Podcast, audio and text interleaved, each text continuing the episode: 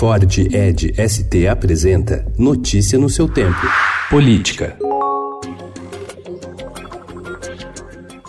A Anatel determinou que as operadoras de telefonia corrijam uma brecha na rede que permitiu a invasão dos celulares de centenas de autoridades do país incluindo o presidente Jair Bolsonaro. A medida é efeito prático das investigações da Operação Spoofing da Polícia Federal, que prendeu quatro suspeitos pelas invasões na semana passada. Desde ontem, já não é mais possível ligar para o seu próprio número de telefone. Era assim que Walter Delgatti Neto, o vermelho, apontado como cabeça do grupo, afirmou que acessava a caixa postal dos usuários e, a partir daí, conseguia obter o código de ativação do serviço web do Telegram.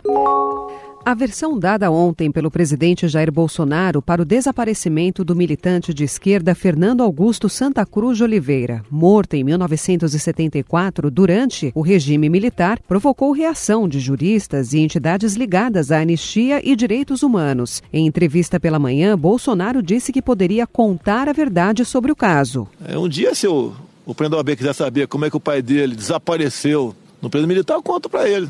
Ele não vai querer ouvir a verdade. À tarde, em live numa rede social, acrescentou que Oliveira, pai do atual presidente da OAB, Felipe Santa Cruz, teria sido morto pelos próprios colegas do grupo Ação Popular. De onde eu pedi as informações? Com quem eu conversei na época, horas, horas boas, tá? Conversava com muita gente, estive na fronteira. Não foram os militares que mataram, não, tá?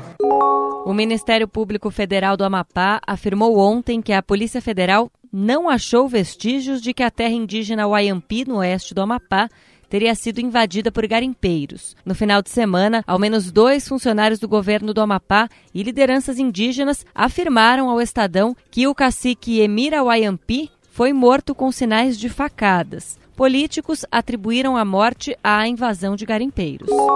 O presidente do Banco do Brasil, Rubem Novaes, criticou ontem a decisão do Conselho Nacional de Justiça de alugar uma nova sede em Brasília, conforme revelou o Estadão. Para ele, a proposta contribui para o inchaço dos órgãos públicos. A reportagem do Estadão mostrou que o CNJ, órgão que tem como atribuição fiscalizar o Poder Judiciário, se organiza para transferir sua estrutura para um novo prédio de aproximadamente 40 mil metros quadrados, ao custo anual de 23 milhões de de reais, incluindo o condomínio. Notícia no seu tempo. É um oferecimento de Ford Edge ST, o SUV que coloca performance na sua rotina até na hora de você se informar.